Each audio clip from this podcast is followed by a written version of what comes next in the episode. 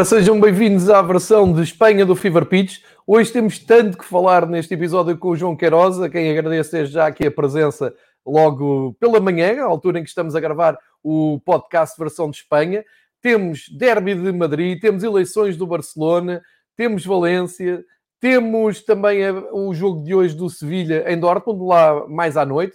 E logo à noite também podem ter aqui no Fever Pitch um, um áudiozinho daqueles de 20 minutos para falar dos dois jogos, também dos Juventus Porto, mas aqui vamos olhar para as possibilidades do Sevilha em Dortmund.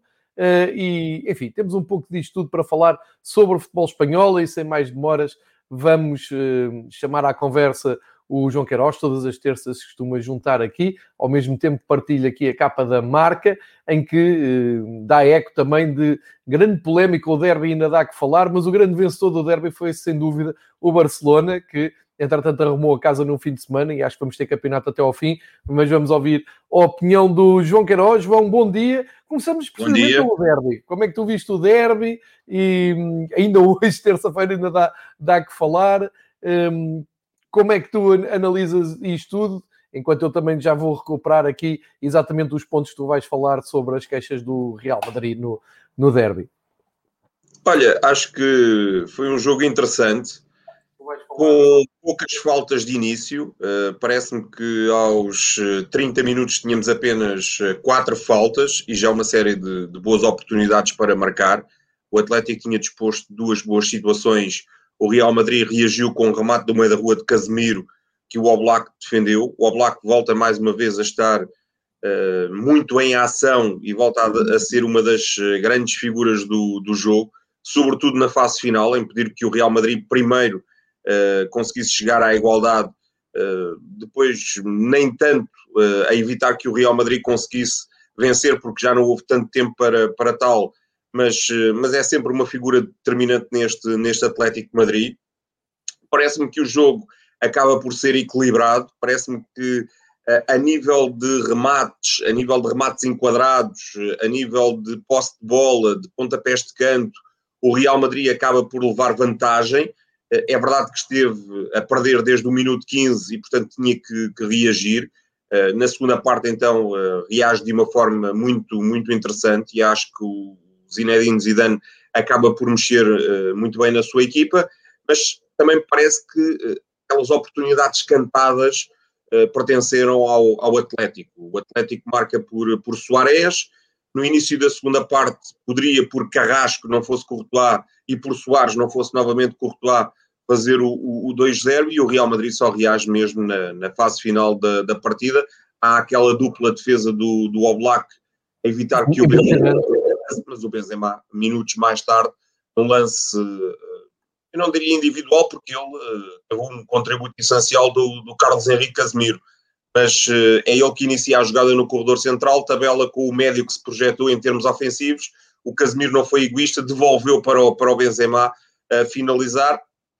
Acho que tivemos derby, tivemos um derby com, com direito a tudo, um derby com futebol razoável, com polémica quanto baste, com emotividade, com incerteza no resultado, eh, e a polémica, evidentemente, prende-se com, com, o facto do árbitro, no final da primeira parte, não ter assinalado um, um penalti favorável ao, ao, Real Madrid. Do meu ponto de vista, havia motivos para que fosse sancionada a grande penalidade. Parece-me que o Felipe foi imprudente, jogou a bola com, com o braço. O Benzema referiu na flash que, que, se seguiu ao, ao jogo, eh, em 90% dos casos, quando os árbitros são chamados para ir ver, marcam. Neste caso, ele foi chamado para ir ver, eh, mas não marcou. O árbitro experiente Hernández eh, foi, foi alertado também pelo experiente González González, e há aqui esta, esta curiosidade do quer o árbitro, quer o vídeo-árbitro terem dois apelidos repetidos, Hernández Hernández e González González. Ora, a equipa do, do, de arbitragem acaba por ter uma influência. Julgo que não são 10 casos, como, como aparece hoje na capa da marca, de que se queixa ao Real Madrid, mas, mas nessa grande penalidade talvez o Real Madrid pudesse ter eh, empatado mais, mais cedo o Atlético, por sua vez, já reagiu e disse estão habituados a ser levados ao colo como foram noutras épocas. Este ano as coisas são diferentes. Agora, o que me parece é que, e tu disseste bem, o Barcelona tira grande partido disto e tira grande partido de tudo isto, não só pelo empate, mas por vários fatores. Primeiro, ainda vai receber o Atlético de Madrid. Depois, este Atlético, independentemente de ter um jogo a menos, é uma equipa pouco fiável. Tem o melhor plantel, sem dúvida, tem o melhor leque de opções, mas o seu treinador é muito redutor e, portanto, nunca se sabe se o Atlético vai ou não tremer, vai ou não num jogo mais complicado ou menos complicado, não, não ter a iniciativa que, que se uh, pede a um líder de campeonato e, portanto, a equipa do, do Atlético Madrid uh, pode ainda vir a, a, perder este, este campeonato espanhol. Vamos ver se não teremos uma grande surpresa neste último terço de campeonato. João, uh, estavas a falar dos 10 casos de, da marca, não, não querendo entrar aqui uh, por uh, caminhos de polémica de arbitragem, que é o menos interessante, mas como é o assunto da marca e como tu falaste nisso e como nem toda a gente está a ver a imagem do, da gravação do podcast no, no YouTube com imagem, vou aqui só um, realçar os 10 casos que, que tu, tu, falas, está na segunda página da marca 2. E então, uh, para o Real Madrid, os 10 casos são o penalti do Rakitic uh, sobre o Varane, aos 19 minutos, depois um penalti de Lenglet a Varane. Uh, eu estou aqui 19, 20. Eu, é, eu época, se... é época. Desculpa, é João. Os 10 casos são e os 10 casos são ao longo do histórico, quer dizer, o Real Madrid faz aqui um apelo à memória dos adeptos, é verdade que mostra vídeo, mas faz um apelo à memória dos adeptos, mas o que, que interessa e o que está na ordem do dia é claramente o derby, e pronto, do derby pode-se deixar. Estes Isso casos, mesmo. até porque há aqui casos de 2015, 2016, bem, já lá vão uh, seis anos, seis anos, não é? Exatamente. Já, olha, já agora vou, vou passá-los todos. É um penalti do Rakitic sobre o Varane em 19-20, também 19-20 um penalti do Lenglet sobre o Varane, ainda em 19-20 o penalti uh, de mão, por mão do Campanha, que dava, dava grande penalidade para o Real Madrid. 17-18, falta de Soares uh, sobre Varane no, no gol do, do Barça. Portanto, isto são, são lances que favorecem o, o Atlético, não é?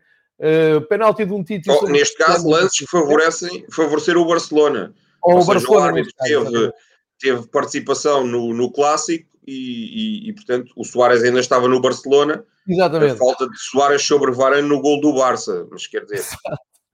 16 a 7 o é penalti difícil. do Tite do Cristiano. 16 a 7 vermelho a Sérgio Ramos por falta do Messi. 15 16 gol anulado a Bale no Camp Nou. E uh, este ano é o caso que eles uh, tiram deste derby, penalti de Felipe por mão no, no derby, agora no que aconteceu no Vanda uh, Metropolitano de Madrid.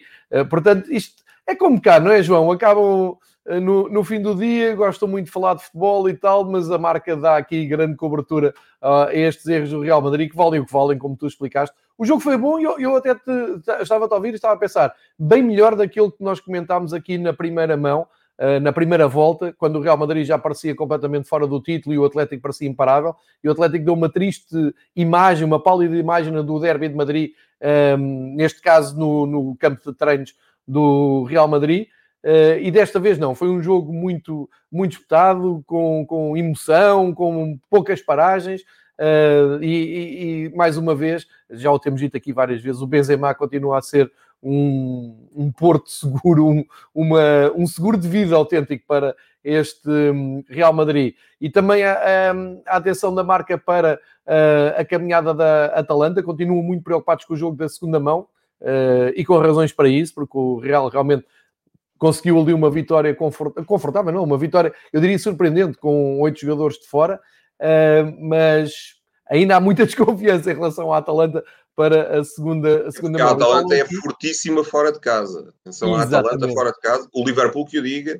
E há mais exemplos. Uh, Estou-me a lembrar na época passada do recital de futebol que a Atalanta deu em Donetsk. Ganhou por 3-0 ao Shakhtar e carimbou o passaporte para, para os oitavos de final. Portanto, o Real Madrid vai ter que ter muito cuidado. Exatamente, e, e, todas essas preocupações são vistas na, na, imprensa mais de Madrid, não é? O Ásia, a marca, continua a seguir muito de perto todas as movimentações da Atalanta, que recordo-se perdeu com o Inter por um zero, num, num jogo também uh, bem disputado e que mostra perfeitamente que o, o Atalanta está bem viva.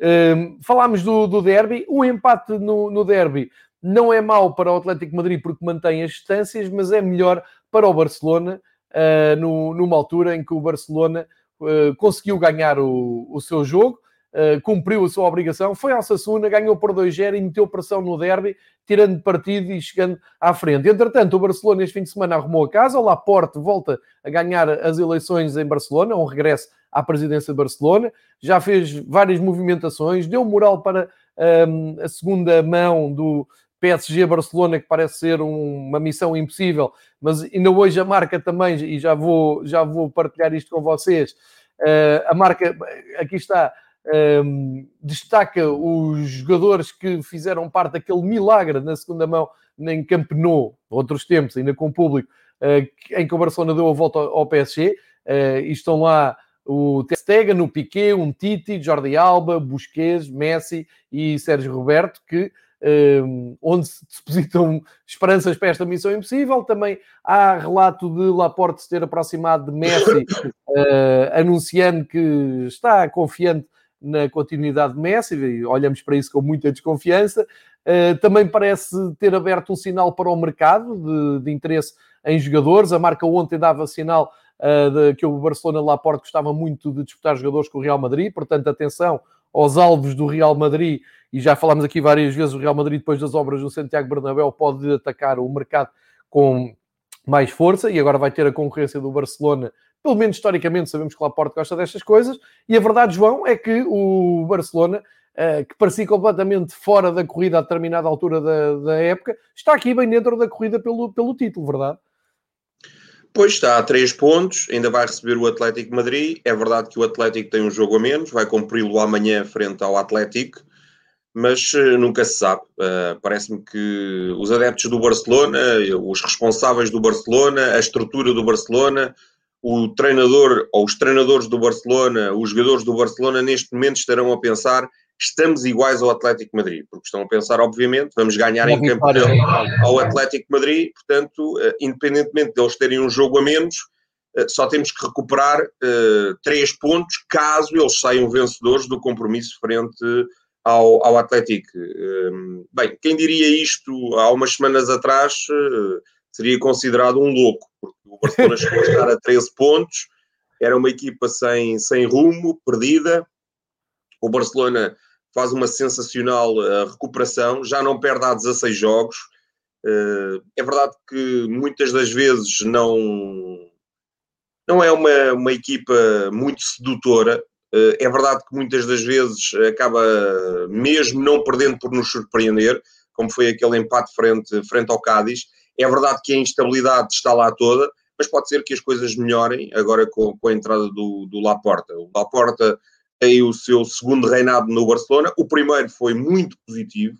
Convém dizer que o Barça, quando lá à porta chegou, não era campeão há três pares de anos. Uh, Vivia-se aquele ciclo em que uh, o Deportivo foi campeão, o Real Madrid dos Galácticos foi campeão, o Valência foi campeão uh, duas vezes e, e, portanto, aparece o Barcelona depois com, com lá à porta e, e, trazendo a Raikar pela mão para uh, construir um projeto muito sedutor, uh, contratando jogadores fabulosos, desde logo o Ronaldinho, desde logo o Deco, e, e o Barça não foi só uh, campeão espanhol, como conseguiu ali carimbar uma, uma segunda taça dos clubes campeões europeus, que depois lhe permitiu, com Pep Guardiola, ganhar o, o rastro que, que todos nós conhecemos. portanto, eh, o Barça com, com Laporta foi, foi forte, o Barça com Laporta reer, reergueu-se. Costuma-se dizer nunca voltes a um sítio onde foste, onde foste feliz. O que é facto é que o Laporta ganhou sem mácula, ganhou sem, sem qualquer tipo de, de problema, teve uma, uma maioria qualificadíssima, quase 55% dos votantes votaram em, em Laporta, Ficaram muito longe os outros dois eh, concorrentes, o Victor Fon e o Tony Freixa. O Victor Fon ainda teve à volta dos 30%, o Tony Freixa nem aos 10% chegou. O Laporta, uh, conhecedor uh, daquilo que é o futebol, apressou-se uh, a ir ao campo de treinos.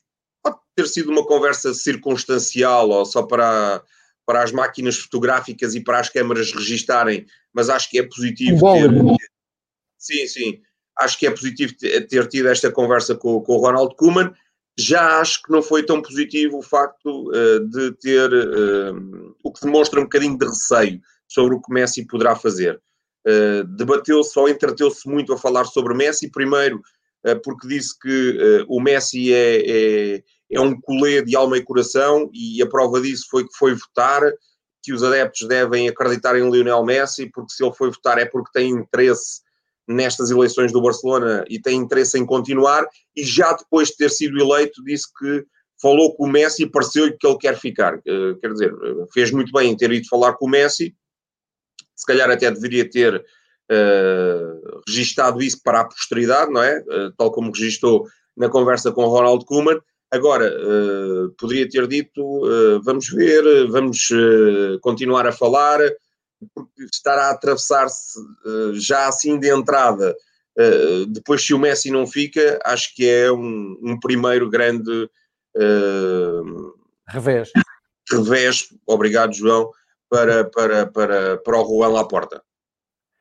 É isso mesmo, João. Uh, João, queria, queria aproveitar também aqui a tua presença para comentares aqui uma, uma coisa que me parece curiosa, apareceu ontem na imprensa e hoje a marca da eco disse, de, de um suposto interesse do Laporta no regresso do Jordi Cruyff a Barcelona, neste sentido, para ser diretor desportivo. Eu tinha lido há pouco tempo uma entrevista do, do Jordi, que está, um, penso que está na China agora, um, e, e ele estava um bocado desencantado com, com o futebol de, de Barcelona, né, o que se passava com, com, o clube e as abordagens. Achas que, primeiro, achas que faz sentido? Achas que isto podia ser uma mais-valia? Também não sei até que ponto é que uh, uh, o regresso do Jordi Cruyff podia ser uma coisa também mais simbólica, a resgatar um bocado do legado do, do grande Cruyff. e por outro, na prática, ele é muito elogiado. O Jordi Cruyff é muito elogiado por, pelos seus pares, para quem trabalhou já com ele, mesmo como treinador, tem, que sabe do jogo, que é um, um comunicador nato. Uh, achas que faz sentido este interesse ou, ou, será mais por aquela, como há um bocado disseste, aquela conversa com, com o Mano mais simbólica, a, a, própria, citar um pouco também da, da, da conversa que teve com o Messi, uh, que em si vale o que vale, não é? Uh, e agora esta, esta notícia, achas que isto é, é, é mais objetivo ou pode ser mais um, um cortejo do, do Laporta para, enfim, estar a mexer em nomes familiares e que agradam a toda a gente, penso eu, em Barcelona? Ele anda eh, à procura de um diretor desportivo. Eh, já se falou eh, do, do Matteo Alemani, que foi diretor desportivo do, do Valência e com resultados e com sucesso. O Matteo Alemani saiu antes de toda esta crise, porque evidentemente entendeu que não tinha condições para, para alicerçar o seu, o seu projeto em sucesso uh, e, portanto, saiu uh, de candeias às avessas com, com os asiáticos que tomaram conta do, do Valência, mas antes disso, o Matteo Alemani uh, não só contratou grandíssimos jogadores, entre os quais o Guedes, como conduziu o Valência, através do seu projeto, várias vezes à Liga dos Campeões. Todos nós sabemos que o treinador predileto de Matteo Alemani é Marcelino Garcia Toral, portanto seria uhum. também interessante perceber uh, desse ponto de vista uh, se a Alemanha entrasse, se iria trazer o, o, o, Marcelino consigo, até porque o Atlético vai ser adversário do Barcelona na final da, da Copa do Rei, já vamos falar sobre, sobre isso, uh, até porque o Atlético vai jogar duas finais da Copa do Rei no espaço de, de 15 dias. Agora, o Jordi Cruyff, eh, evidentemente, é um homem da casa, eh, não só por ser filho de quem é, mas porque foi jogador do clube, porque é muito melhor diretor desportivo do que foi eh, atleta, e portanto, acho que é um nome. treinador, não é?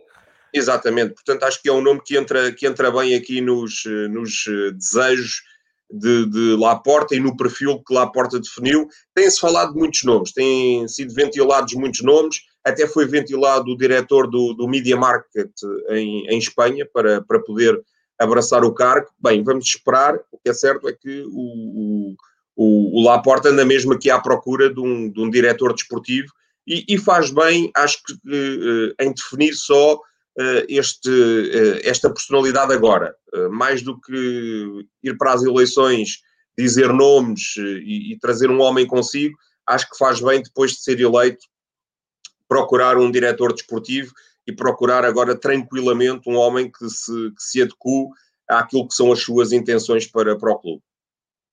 Sem dúvida. Olha, vou aproveitar aqui a presença também um, de pessoal que se tem juntado aqui a, a assistir à gravação do, do, podcast, nomeadamente o António Pinto. Um grande bom dia a todos os que estão aqui. Deixem as vossas questões como estão a deixar. O António Pinto deixa aqui uma questão muito interessante, que é a subida de forma do Barcelona complica a vida do novo presidente em relação à escolha do treinador. Foi algo que nós falámos aqui na semana passada, como é que ficava a vida do Kuman depois de, das eleições. Uh, tu já abordaste aqui o facto de haver aquela aproximação simbólica do Laporta ao, ao Kuman, uh, pelo menos pelo menos para aparecerem, aparecerem os dois juntos na comunicação social, mas isto é uma boa questão sobre o, sobre o treinador. Uh, ainda estamos, portanto, já estamos em março e ainda estamos a pensar o que é que o Kuman pode dar a, a este Barcelona. Mas gostando mais ou gostando menos do holandês, uh, a verdade é que o trabalho do Kuman tem que ser elogiado, porque ele no, no campeonato com a casa a arder e com tantos problemas um, públicos e absolutamente preocupantes no, no, entre as maiores estrelas do Barcelona, tem mantido ali uma um, regularidade, é verdade, que contra com o Messi, e, e isso uh, um, só abona em favor do, do Messi, já o disse aqui, grandes elogios para a postura competitiva do Messi, quando chega a hora do jogo, ele dá tudo pelo clube, independentemente de uh, estar chateado, querer sair ou não, ele dá tudo o que tem, e isso tem ajudado muito o, o Barcelona, como é evidente,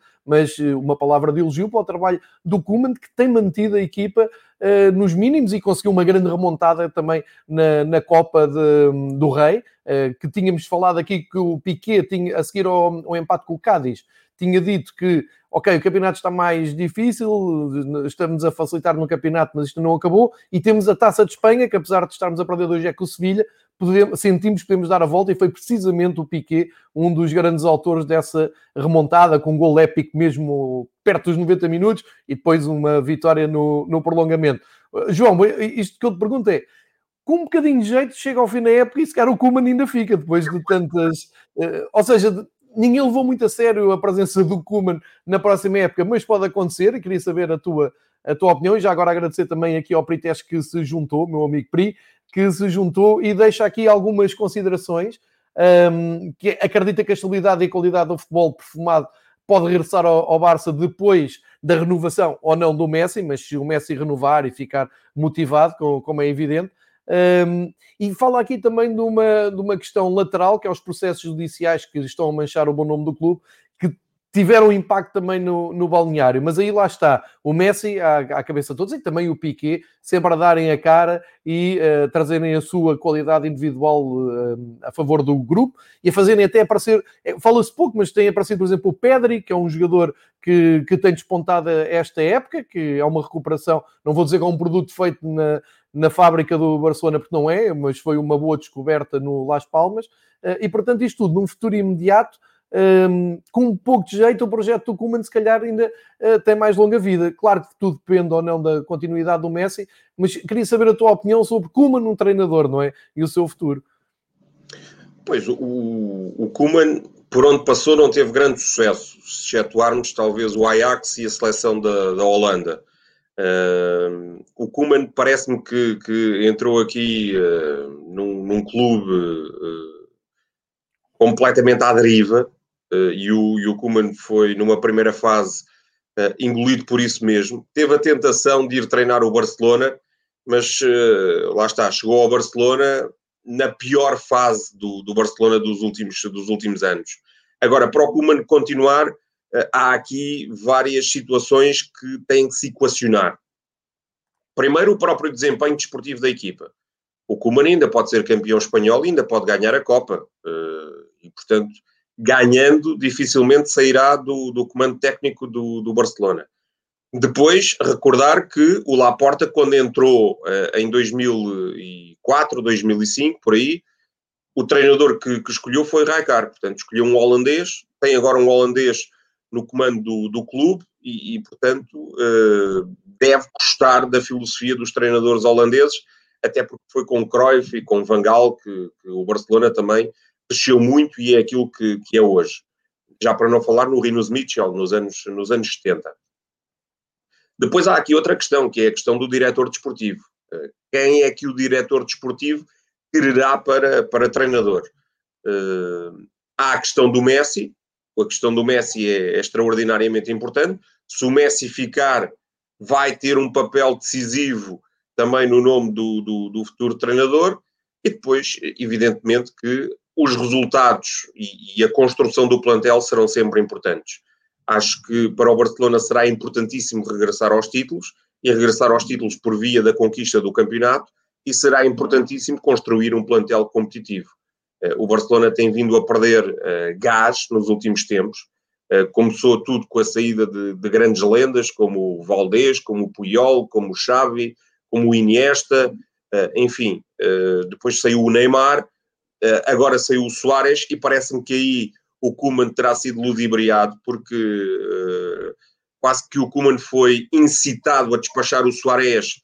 o Soares está a fazer aquilo que todos vimos no Atlético Madrid, dava um jeitão a este, a este Barcelona, mas ao Koeman prometeram-lhe o Memphis Depay, e depois Exato. o Memphis Depay não, não, não foi para, para Barcelona, aliás o Barcelona foi muito comedido nas compras, porque já estava a passar por problemas uh, financeiros, e mais do que isso, agravaram-se as debilidades do plantel com lesões de homens influentes. O Piquet esteve muito tempo de fora, regressou agora, voltou a lesionar-se, vamos ver quando é que regressará.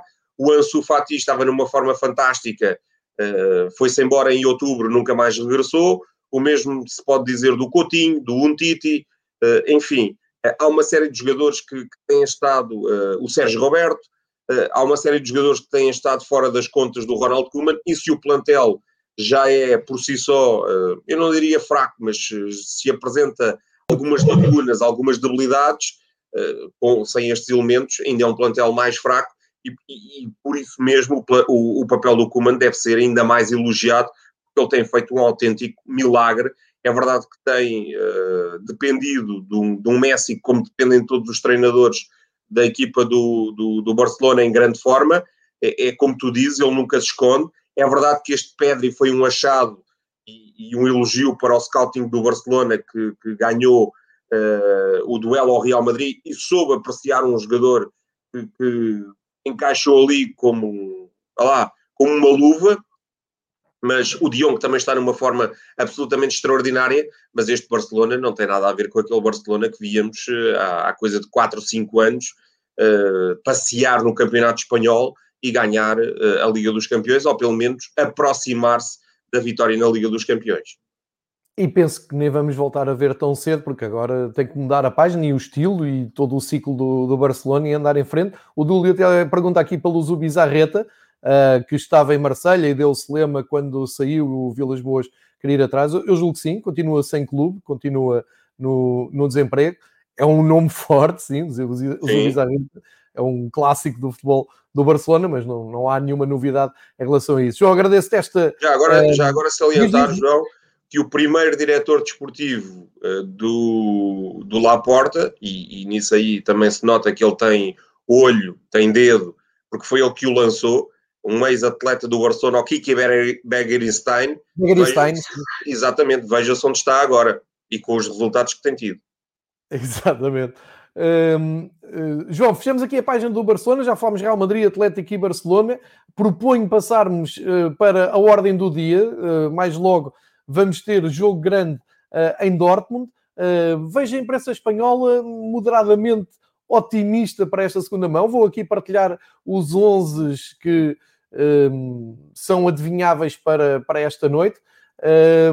João, o Sevilha chega a, a, a, Dortmund, talvez na fase menos interessante no campeonato. Depois daquela derrota com o Barcelona em casa, que acho que deixou marca, o Sevilha foi a Elche perder por 2-1. E o Welsh, com isto, sai da zona de despromoção, só para verem o quão mal estava, eh, tem estado o Welsh, embora tenha aqui sinais de retoma, já tinha ganho uh, quatro jogos atrás, mas contra o Eibar. Uh, com quem até trocou agora de posição do 18 para o 17, mas é um Sevilha a perder gás. Não, não sei se, entretanto, o Sevilha psicologicamente, por estar com uh, um atraso pontual. Um, que não é muito grande, mas são ali, um, sei lá, um espaço de duas vitórias, está de 48 para 54 com menos um jogo, uh, ainda pode entrar ali na, eu não diria na luta pelo título, porque já são quase 10 pontos de traço para o Atlético, mas claramente na, para subir umas posições e está a ser ameaçado por Real Sociedade e Betis, mas uh, é um Sevilha. Eu não sei se concordas, mas aquele jogo deixou marcas não só do Barcelona, mas acima de tudo aquela derrota em casa com o Dortmund, porque o Sevilha não jogou mal, como dissemos na altura, mas acabou por ser engolido numa reação muito germânica, muito em força, eh, especialmente do Haaland, que levava tudo à frente, e acabaram por estar a perder por 3-1. O Monchi, no fim, disse: Ok, este 2-3 é um erro do Dortmund, porque nos estão a dar vida e quando dão vida ao Sevilha, um, a coisa pode correr mal. Hoje uma carta a dizer que o Sevilha nunca se rende. Uh, enfim, há um otimismo moderado nesta uh, visita a Dortmund. Agora, a, real, a realidade pura e dura é que o Dortmund vai com uma, uma vantagem, não é de um golo, é de dois, porque se o Sevilha fizer 0-1, o, o Dortmund continua com a vantagem dos três golos fora. Uh, e é um Dortmund que eu não estou a ver o, o Borussia uh, a defender este de 2-3, porque olhamos aqui para os dois 11 a parte da frente do Dortmund é só o Hazard, é o irmão, é verdade, mas o irmão é mais regular do que o craque que está no. Neste no momento, sim. Joga mais, pelo menos. O, o Hazard, o Haaland e o Reus. Depois atrás tem o Daú, o Bellingham e o Delaney. E um, no quarteto defensivo, o Schultz, o Hummels, o Kahn, o Munier na direita, uh, Itz na baliza. Ou seja, não estou a ver este Dortmund uh, uh, com uma postura defensiva e a dar a bola ao Sevilha. Portanto, eu acho que o Sevilha vai ter aqui uma empreitada grande. Já agora vou partilhar com vocês o 11 que a marca adivinha do, do Sevilha. O Lopetegui tem tudo para ir na, naquele sistema do 3-5-2, o Bono na baliza, uh, os, os três de defesas, não vamos chamar defesas centrais, dos defesas do centro, o Fernando Diego Carlos e o Koundé. Uh, depois nas alas, na direita, o Ocampos, que agora está a regressar à boa forma o nosso conhecido Acunha do lado esquerdo, eh, que se vir um amarelo e passar, não joga nos quartos de final do primeiro jogo. Depois Suso, Oliver Torres e Jordan ali no meio, para um, abrir alas para o Munir e o Enesri, que está a fazer uma ótima época. Uh, portanto, temos aqui um ótimo jogo. Agora, não sei se concordas comigo com esta ideia uh, de um Dortmund uh, mais rendido ou me menos atrevido. Eu acho que vai ser o contrário. Acho que o Dortmund ehm, vai à procura de golos e isso até pode ser uma boa notícia para a equipa de Lopetegui. Sim, parece-me que o Dortmund é favorito e com maior ou menor dificuldade, até nos poderão cair os parentes na lama e sermos eh, desmentidos, mas parece-me que. E, e, esta época, o Dortmund em casa já vacilou. Eh, estou-me a lembrar, por exemplo, Sim. foi atropelado pelo Colónia. Várias equipas chegaram a Dortmund e, e, e ganharam ou, ou, passearam, eh, e nem sequer são, são equipas de grande nomeada, mas estamos a falar da Liga dos Campeões. Todos os jogadores querem estar presentes, todos os jogadores estão concentrados e é curioso estarmos aqui a olhar para os 11 que, que, que a marca anuncia e depois olharmos para o banco. No banco o Dortmund tem jogadores como o Burki, como o Akanji, como o Piaczek, como uh, o Brandt, uh, portanto, jogadores uh, muito qualificados, quase todos internacionais. O Sevilha tem o Scudero, tem o Godelli, tem o Rakitic, tem o Rezus Navas, tem o Papo Gomes, tem o Luke de Jong, portanto, muitas opções, dava para fazer dois 11 diferentes uh, com, com estes jogadores. Uh, agora, é claro que o Sevilha está a passar por um momento muito, muito delicado. Uh, não foi só a derrota com o Dortmund, foi o facto no campeonato se ter atrasado. É verdade que ainda tem um jogo a menos. É verdade que hum, ganhando esse jogo e a frente ao Elche, será o último jogo de todos aqueles que estão em atraso que vai ser cumprido, será na próxima, na próxima semana. O Sevilha vai novamente aproximar-se do pelotão da frente e afastar-se da Real Sociedade e do Betis, mas uh, parece-me que o Sevilha uh, tem que segurar a quarta posição para se voltar a qualificar para a Liga dos Campeões.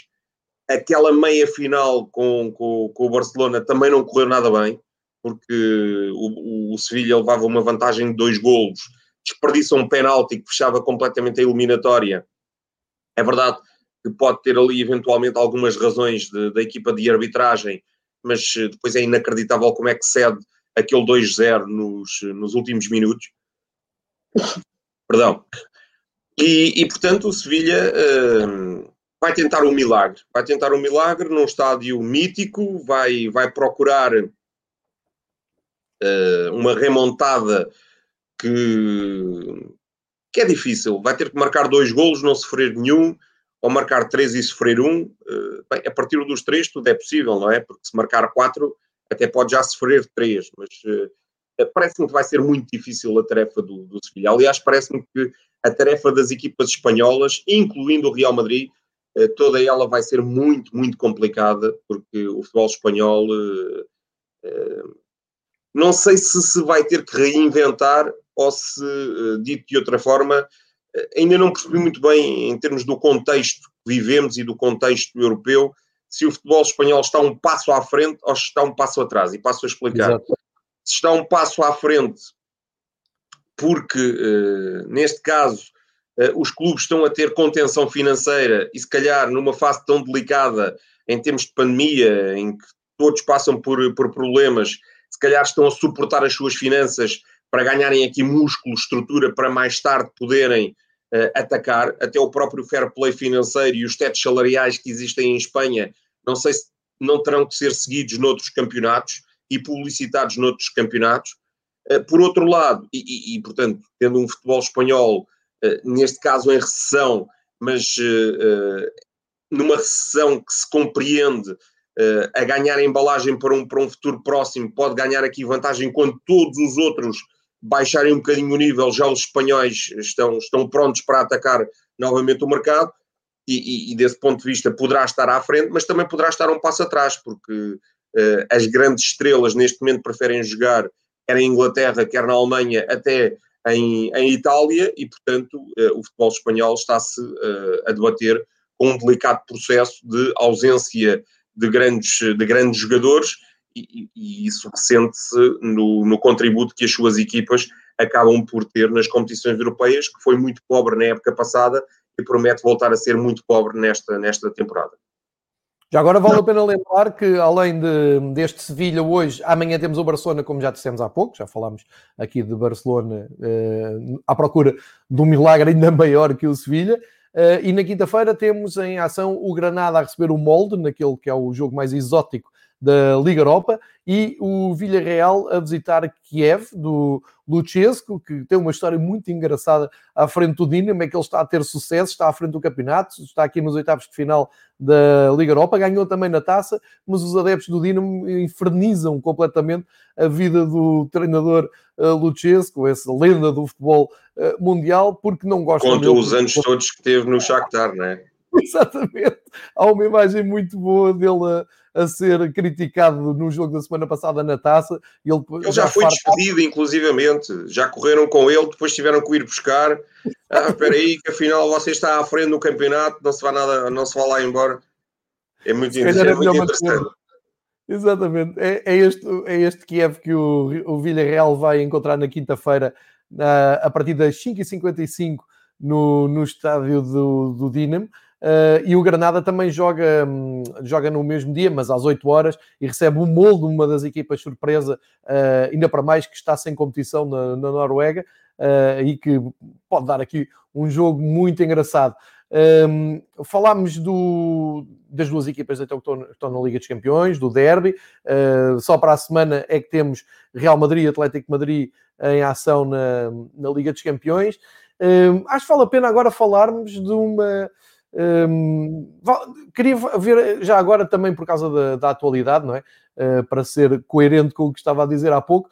Uh, João, na semana passada tinhas feito aqui grande elogio um, à equipa do Betis. O Betis, uh, ontem à noite, faz um jogo incrível com o Alavés, incrível porque esteve a perder 2-0, chega à vitória por 3-2, uma remontada, e isto num estádio sem público, uh, levantando aqui várias questões. Toda a gente diz que é um dos estádios que tem melhor ambiente e onde os jogadores se sentem mais apoiados, mas às vezes esse apoio transforma-se em pressão. Lembro-me do Kika Setien até referir isso. Uh, será que o Betis descobriu a vantagem de jogar em casa sem público e explica que nos últimos nove jogos tem sete vitórias, um empate e uma derrota e já está ali em lugares europeus, ou seja, ao dia 2 o Betis é sexto lugar, está no lugar da Liga Europa, quatro vitórias seguidas no campeonato, está à frente do Villarreal e a três pontos da Real Sociedade. este renascimento do Betis no próprio campeonato ah, é uma boa notícia para a La Liga e aponta o Betis aos lugares da Europa.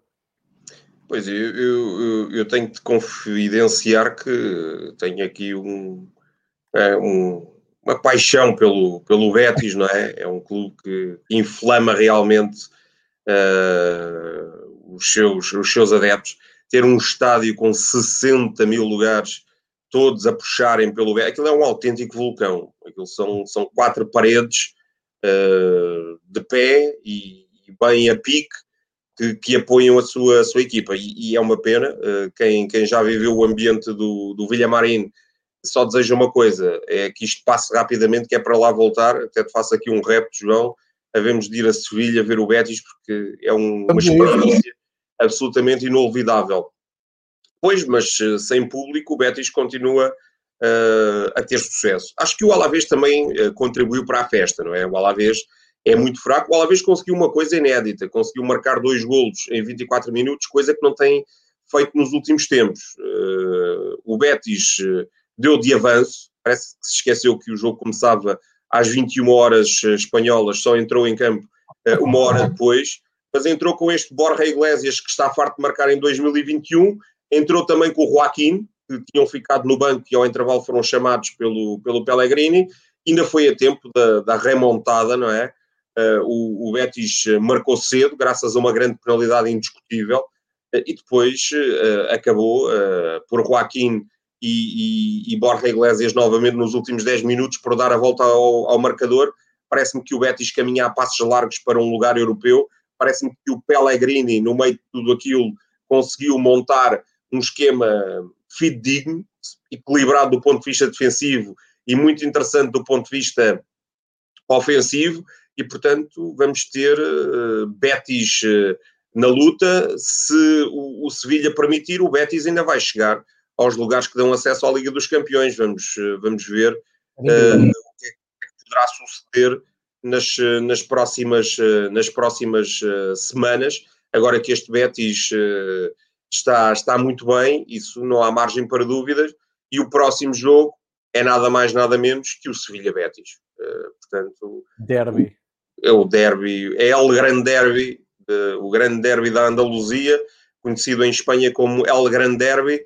O Betis, há coisa de três temporadas atrás, num jogo que eu tive a oportunidade de seguir, foi ao, ao Pijuan ganhar por 5-3 vamos ver o que é que, o que, é que poderá fazer desta, desta vez. Acho que espetáculo está prometido, um Sevilha na ressaca das competições europeias, ah, vamos, vamos ver em com que estado de espírito, se, com o estado de espírito de quem passou ou com o estado de espírito de quem foi eliminado.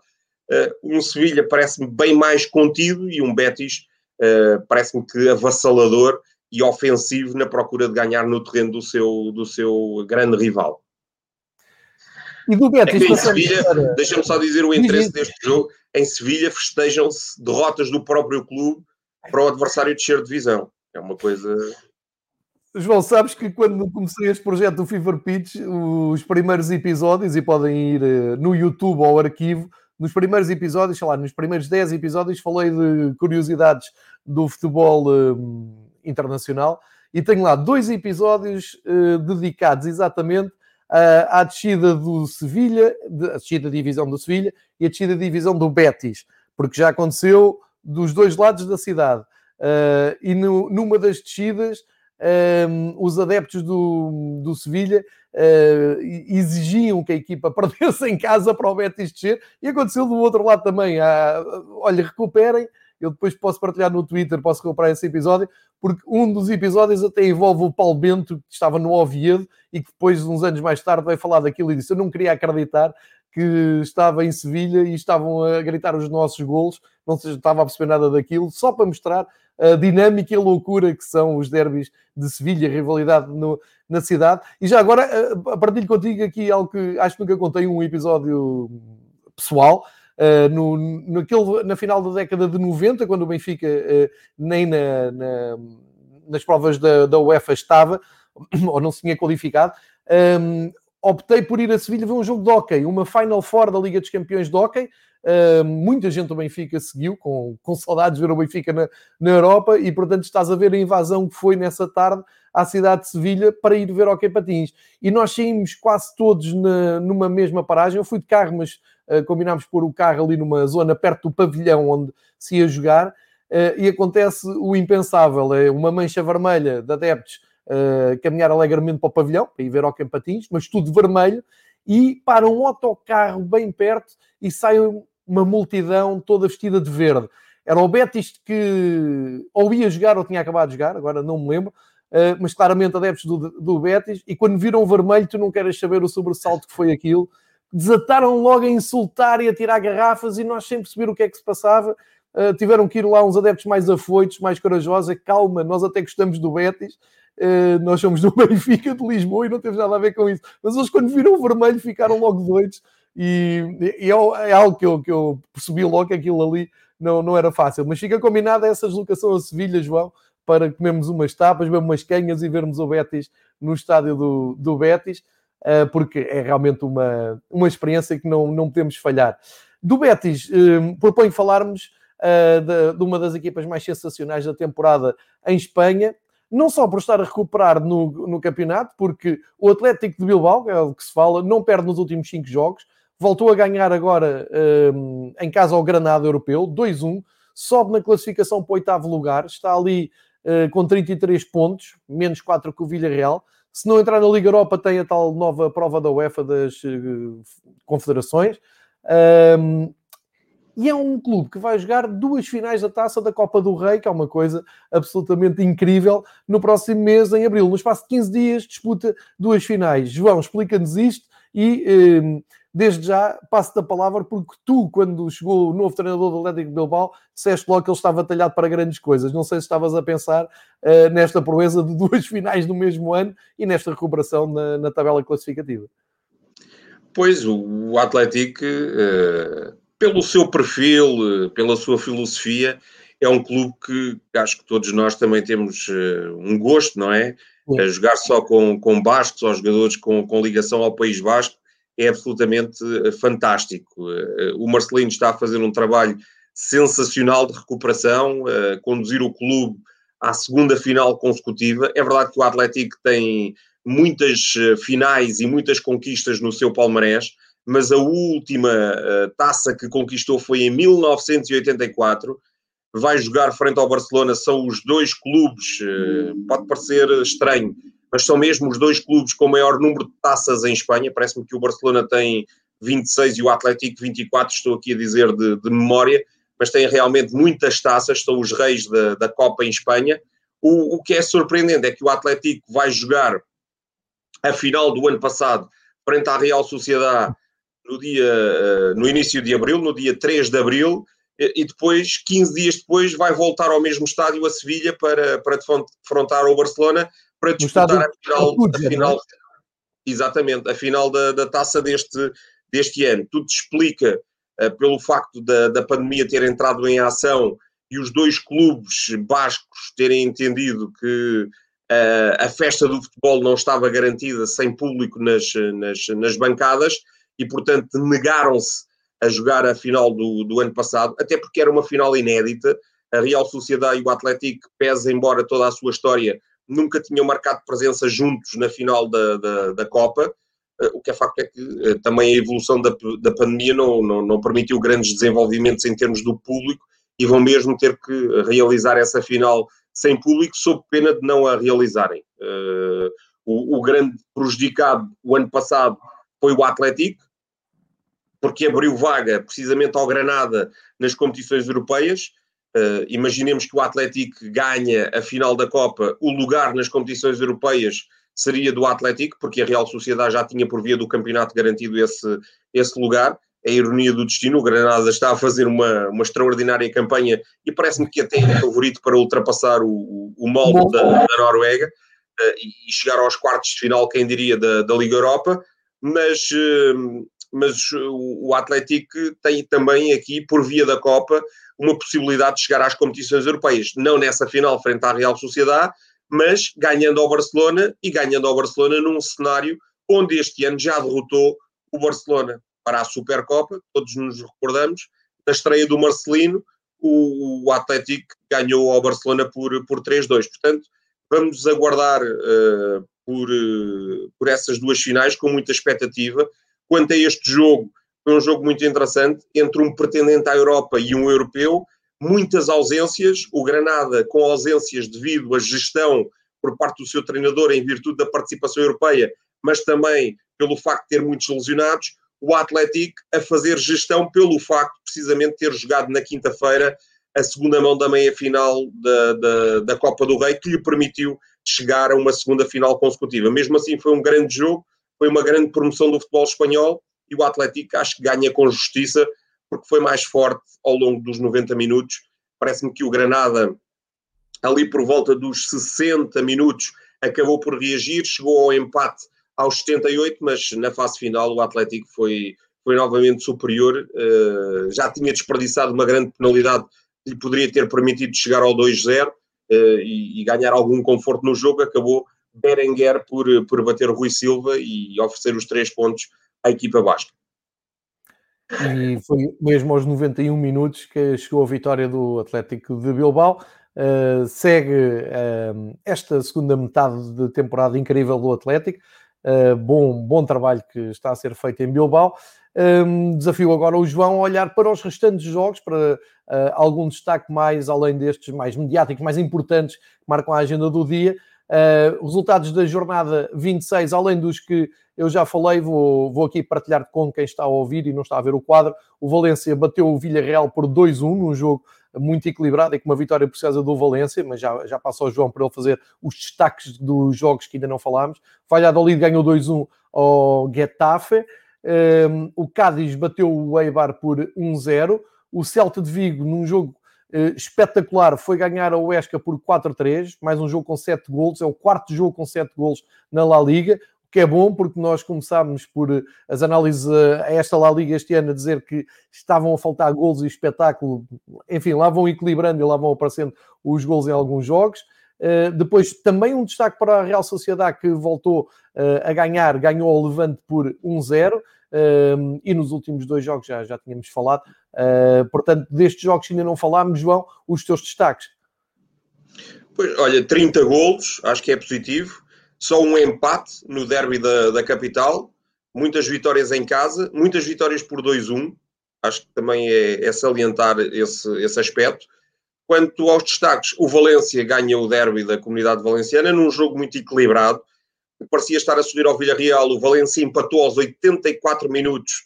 O, o Guedes ainda foi a tempo de oferecer o triunfo ao, ao Valência num jogo com muita polémica, até porque o jornal uh, desportivo de Valência, o Super Deporte, queixa-se do árbitro, diz que Estrada Fernandes mentiu no relatório, disse que o Gaia levou cartão amarelo porque impediu uh, a bola de, de, de, de, ser rematada por um jogador do Villarreal. E realmente, vendo as imagens, não foi nada disso que aconteceu. Ele realmente está a dar volumetria uh, ao, seu, ao seu tronco, mas, uh, mas toca inadvertidamente na bola. O penalti é bem assinalado, mas o cartão amarelo não. O Cádiz consegue uma vitória preciosa e este jogo tem uma curiosidade é que o Dimitrovic foi marcar um penalti e falhou. Uh, o, o Mendeleira, do Eibar, tinha dito ele vai marcar até falhar. Vamos ver agora com, com alguma curiosidade se no é próximo penalti do Eibar quem é que, quem é que irá uh, ser, ser chamado. Depois este, este Huesca Celta foi absolutamente fantástico. Uh, o Celta esteve a ganhar 1-0, o Huesca esteve a ganhar 2-1, o Celta virou para 3-2, o Huesca ainda chegou a 3-3, o Celta fez o 4-3 o Celta que, que iniciou, ou, ou, melhor, que o D iniciou muito bem o seu percurso no Celta com, com alguns resultados uh, surpreendentes, mas já não marcava uh, quatro golos desde essa, desde, desde essa fase. O Esca, bem, três golos, uh, acho que é um motivo para, independentemente de terem perdido, acho que é um motivo para saírem à rua e festejarem, porque dificilmente vão voltar a marcar três golos. E depois o Real Sociedade Levante, que é um resultado absolutamente enganador quem viu o jogo uh, poderia claramente uh, ter visto um 4-0, 5-0 e não estou a ser uh, brando, porque uh, o Levante ressentiu-se dos 120 minutos que fez com a Atlética a meio da semana para a Copa e a Real Sociedade, bem, passou por ali como se fosse um rolo compressor, acabou por desperdiçar uma grande penalidade e uma série de oportunidades e, e, parece estar também, francamente, a melhorar e ser uma ameaça, lá está, para o Sevilha. Uh, portanto, a Real Sociedade volta aqui a entrar nas contas de Liga dos Campeões, quem diria. João, feitas as, as contas da jornada, olhamos para, para a tabela. Só para recapitular, então, o Atlético Madrid vai ter um jogo para uh, recuperar ainda de, daqueles jogos que, que falámos. Uh, vou só aqui ajustar o calendário. Quarta-feira, dia 10, isto é, amanhã, o Atlético Madrid recebe o Atlético de Bilbao, como já dissemos atrás, e é o jogo que falta para o Atlético Madrid acertar o calendário. Não é um jogo fácil, porque o Atlético Bilbao, como por tudo o que temos dito aqui, uh, está em, em, recuperação, está bem, está em boa forma, uh, e é um desafio importante para perceber se o Atlético de Madrid consegue abrir então a diferença para o Barcelona que neste momento é de 59 para 56 pontos. Hum, uma vitória do Atlético de Bilbao dá-lhe uma importante almofada, que vale o que vale, porque nós estamos a falar disto, sei lá, desde a décima jornada, desde muito cedo estamos a falar da distância do Atlético Madrid, e o Atlético teima em não conseguir um, cimentar essa, um, essa, essa vantagem. Portanto, jogo muito importante amanhã, às 8 horas. Uh, curiosamente, a La Liga... Às 6, às 6. Ah, fica às 6? Tinha aqui sim, sim, sim. às 6. Ok, ok. Então pronto, às 6 para depois seguir a Liga dos Campeões uh, a partir das 8. Uh, ah, tens razão, é às 6. Uh, às 8 é o jogo de sexta-feira, é que estava a ver mal, culpa minha. Uh, portanto, a partir da manhã, 6 da tarde, tem o Atlético Madrid e Atlético Global para ver. Jogo muito importante para as contas do título. Depois, uma rápida um, visualização aqui da tabela. Vemos o quarto lugar, que é o último que dá acesso à Liga dos Campeões, está o Sevilha com 48, e nos dois lugares da Liga Europa, Real Sociedade e Betis 45-42, sendo que o Sevilha também tem menos um jogo e, portanto, pode cimentar aqui presença na Liga dos Campeões. Para baixo, Villarreal, Atlético e Celta de Vigo são as equipas, eh, e já agora o Granada e o Levante, que estão ali com uma diferença pontual mínima, que ainda olham para a Liga Europa e cá embaixo tudo muito embrulhado, não é? O Esca, 20 eh, pontos no último lugar, depois o Alavés 22, a Eibar 22, Elche 22, Valladolid 25, Getafe 27, Cádiz, Osasuna 28 e Valência 30. Uh, Valência abre aqui 8 pontos de vantagem, parece-me mais ou menos apertado, mas ainda hoje vejo na marca, na marca não, desculpa, no, no acho que é no Depor, ou no Super Depor Online. Uh, Super Depor Online, vejo um artigo de três meses para evitar o segundo, a segunda descida do, do Valência na, na sua história, portanto, ainda há preocupação, uh, e como o João diz, uh, com, faz sentido haver essa preocupação na, em Valência sobre o futuro imediato. Olhando para a próxima jornada, abre com, exatamente com o Valência, jogar com o Levante, um derby, na sexta-feira às 8 da noite este sim às 8 da noite. E depois sábado temos o Alavés Cádiz, o Real Madrid recebe o Elche, o Osasuna recebe o Valladolid e o Atlético Madrid viaja a Getafe às 8 da noite de sábado.